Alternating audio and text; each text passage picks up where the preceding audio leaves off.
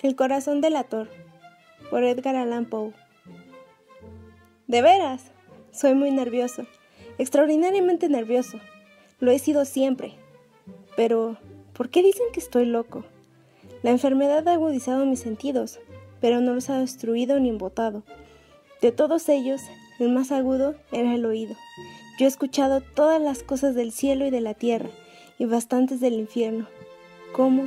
Entonces, ¿he de estar loco? Atención, observe con qué serenidad, con qué calma puedo contarles esta historia.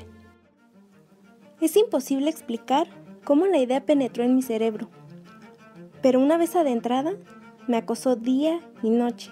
¿Motivo? Realmente no había ninguno. Nada tenía que ver con ello la pasión. Yo quería al viejo, y nunca me había hecho daño. Jamás me insultó y su oro no despertó en mí la menor codicia. Creo que era su ojo. Sí, eso era. Uno de sus ojos se parecía a los del buitre. Era un ojo azul pálido, nublado, con una catarata. Siempre que caía ese ojo sobre mí, se lava mi sangre. Y así, poco a poco, gradualmente, se me metió en el cerebro la idea de matar al anciano y librarme para siempre, de este modo, de aquella mirada. Ahora viene lo más difícil de explicar. Me creerán un loco. Los locos nada saben de cosa alguna. Pero si me hubieran visto, si hubieran visto con qué sabiduría procedí y con qué precaución y cautela me conduje, con qué disimulo puse manos a la obra. Jamás me manifesté tan amable con él como durante toda la semana que precedió al asesinato. Cada noche, cerca de la medianoche, descorría el pasillo de su puerta y la abría muy suavemente. Y entonces, cuando la había abierto lo suficiente para asomar mi cabeza, entraba por la abertura una linterna sorda, bien cerrada, para que no se filtrara ninguna claridad. Después metía la cabeza. ¡Oh!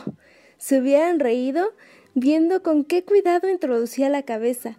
La movía lentamente, muy lentamente, con miedo de perturbar el sueño del anciano. No exagero al decir que por lo menos necesitaba una hora para poner toda mi cabeza por la apertura y ver al anciano acostado en su cama. Ah, ¿hubiese sido tan prudente un loco? Entonces, una vez que mi cabeza estaba dentro de la habitación, abría con precaución mi linterna. Oh, con qué cuidado, con qué cuidado.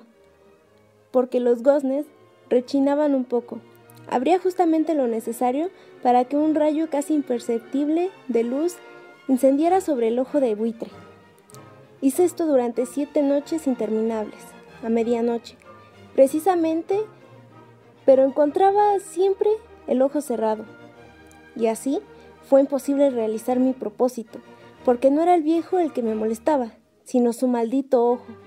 Y todas las mañanas, cuando amanecía, entraba osadamente en su cuarto y le hablaba valerosamente, pronunciando su nombre con voz cordial, interesándome por cómo había pasado la noche.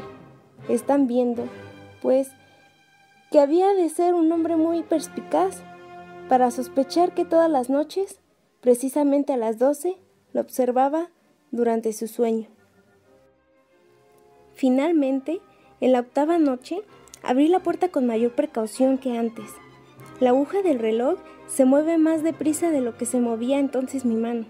Jamás como aquella noche pude darme cuenta de la magnitud de mis facultades, de mi astucia. Apenas podía dominar mi sensación de triunfo, pensar que estaba allí abriendo la puerta poco a poco, y que él ni siquiera soñaba en mis acciones o mis pensamientos secretos. A esta idea se me escapó una risita, y tal vez me oyera, porque se movió de pronto en su lecho como si fuera a despertarse. Tal vez crean ahora que me retiré. Pues no, se equivocan. Su cuarto estaba tan negro como la pez, a causa de lo espesas que eran las tinieblas que envolvían toda la estancia, y es porque las ventanas estaban cerradas cuidadosamente por miedo a los ladrones, y, seguro de que él no podía ver la puerta entreabierta, continuó empujándola un poco más, siempre un poco más.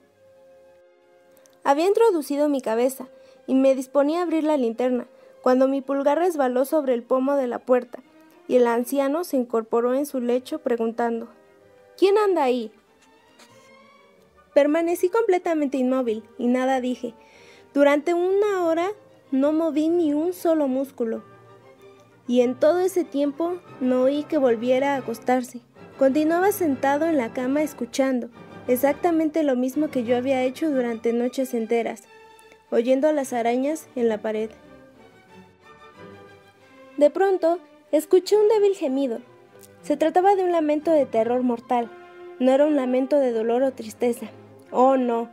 Era el rumor sordo y ahogado que escapaba de lo íntimo de un alma sobrecogida por el pavor. Yo ya conocía bien ese murmullo. Muchas noches, precisamente al filo de las doce, cuando todos dormían, irrumpía en mi propio pecho, excavando con su eco horrendo los terrores que me consumía. Sabía lo que estaba sintiendo el viejo y sentía piedad por él, aunque otros sentimientos también llenaron mi corazón. Sabía que él continuaba despierto desde que, habiendo oído el primer rumor, se movió en la cama. Su zozobra había ido siempre en aumento. Procuraba persuadirse de que sus temores eran infundados.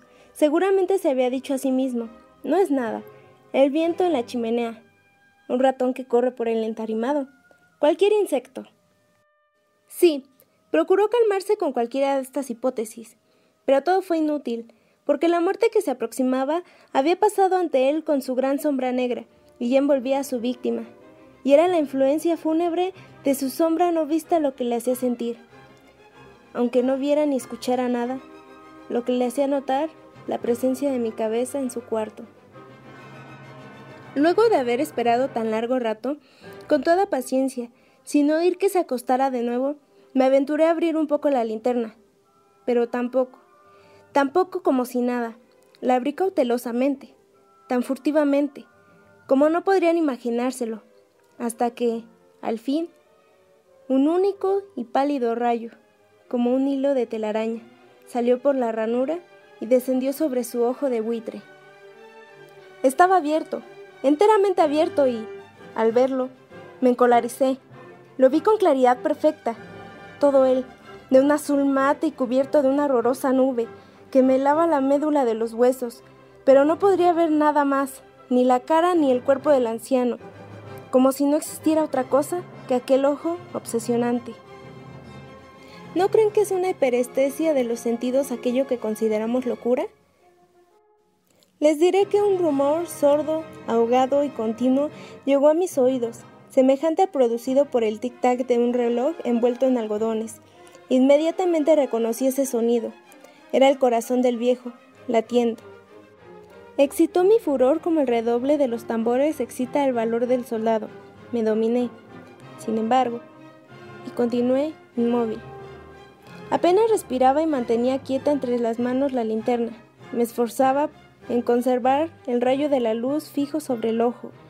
Y, en tanto, el palpito infernal del corazón del anciano era cada vez más fuerte, más apresurado, sobre todo más sonoro. El pánico del viejo debía ser tremendo, resonando en ese latir que se volvía cada vez más fuerte, minuto a minuto. Les he dicho que soy nervioso, realmente lo soy, y entonces, en plena noche y del pavoroso silencio de aquella vieja casa, un ruido tan extraño hizo penetrar en mí un terror irresistible.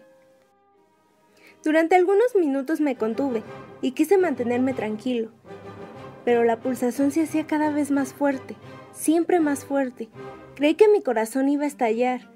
Una nueva angustia se apoderaba de mí. El ruido, los rumores que iban a producirse podían ser oídos por algún vecino, porque había sonado la hora del viejo. Con un gran alarido, abrí de pronto la linterna y me precipité en la alcoba. El viejo, entonces, dejó escapar un grito, uno solo, en un momento lo derribé al suelo y eché sobre él todo el peso del lecho. Y hasta sonreí entonces, ufano, viendo tan adelantada mi obra. Durante algunos minutos, sin embargo, el corazón latió con un sonido ahogado. A pesar de todo, ya no me atormentaba. No podía oírse nada a través de las paredes. Y, por fin, todo cesó. El viejo estaba muerto. Levanté la cama y examiné el cuerpo. Sí, estaba muerto. Muerto como una piedra. Puse mi mano sobre su corazón y estuve así durante algunos minutos, sin advertir latido alguno. Estaba muerto, bien muerto, y en lo sucesivo su ojo no me atormentaba más. Si insisten en considerarme loco, su opinión se desvanecerá cuando les describa las inteligentes precauciones que tomé para esconder el cadáver. Avanzaba la noche y yo trabajaba con prisa, pero con cauteloso silencio. Fui desmembrando el cuerpo, primero corté la cabeza y después los brazos, luego las piernas. Enseguida, arranqué tres tablas del entarimado y lo coloqué todo bajo el piso de madera.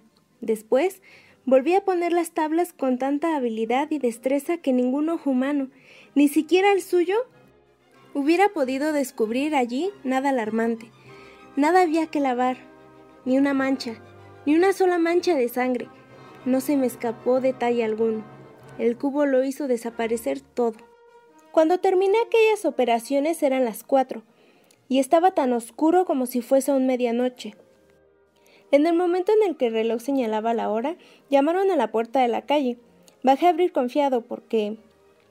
¿Qué era lo que tenía que temer entonces? Entraron tres hombres, que se presentaron a mí cortésmente como agentes de la policía.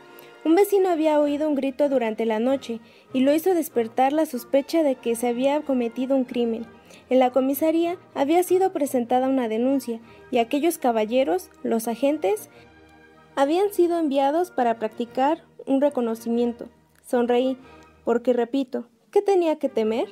Y di una bienvenida a los recién llegados. El grito les expliqué. Lo había lanzado yo, soñando. El viejo, añadí, estaba de viaje por la comarca. Conduje a mis visitantes por toda la casa. Los invité a que buscaran, a que buscaran bien. Por fin, los conduje a su cuarto, le mostré sus tesoros, en seguridad perfecta, en perfecto orden. Entusiasmado con mi confianza, les llevé unas sillas a la habitación y les supliqué que se sentaran, mientras yo, con la desbordada audacia del triunfo absoluto coloqué mi propia silla exactamente en el lugar que ocultaba el cuerpo de la víctima. Los agentes estaban satisfechos, mi actitud los había convencido, me sentía completamente bien, se sentaron y hablaron de cosas familiares, a las que contesté jovialmente, pero, al poco rato, me di cuenta de que palidecía, y deseé que se fueran, me dolía la cabeza y me parecía que mis oídos zumbaban. Sin embargo, ellos continuaban sentados y prosiguiendo la charla. El zumbido se hizo más claro. Persistió y se volvió cada vez más perceptible. Empecé a hablar copiosamente para liberarme de la sensación, pero ésta resistió, reiterándose de tal modo que no tardé en descubrir, por último, que el rumor no nacía en mis oídos. Sin duda, me puse entonces muy pálido, pero seguía hablando sin tino elevando el tono de mi voz. El ruido aumentaba siempre. ¿Qué podía hacer? Era el ruido sordo, ahogado y continuo, semejante al producido por el tic-tac de reloj envuelto en algodones. Respiraba con dificultad, y en tanto los agentes nada oían aún. Hablé todavía más deprisa, con mayor vehemancia, pero el ruido crecía incesantemente. Me levanté y discutí sobre tonterías con voz cada vez más alta y, seguramente haciendo violentas gesticulaciones, pero inútilmente el rumor crecía, crecía siempre. ¿Por qué ellos no se querían marchar? Comencé a andar de un lado para otro de la habitación, pesadamente, dando grandes pasos, como exasperado por sus observaciones, pero el rumor crecía incesantemente. ¡Oh Dios! ¿Qué podía hacer? Echaba espumarajos Desvariaba, pateaba, movía la silla en que estaba sentado y la hacía resonar sobre el suelo, pero el rumor lo dominaba todo y crecía indefinidamente, se hacía más fuerte y los hombres continuaban hablando, bromeando, sonriendo. ¿Sería posible que nada oyeran? Dios Todopoderoso. No, no. Estaban oyendo, estaban sospechando, sabían, estaban divirtiéndose con mi terror. Así lo creí y lo creo ahora. Pero había algo peor que aquella agonía, algo más insoportable que aquella burla. No podía tolerar por más tiempo aquellas hipócritas sonrisas. Me di cuenta de que era preciso gritar o morir, porque entonces... Atiendan, por favor. Miserables. exclamé. No disimulen por más tiempo. Lo confieso todo. Arranquen esas tablas. Aquí, aquí. Es el latido de su implacable corazón. El corazón del ator, por Edgar Allan Poe.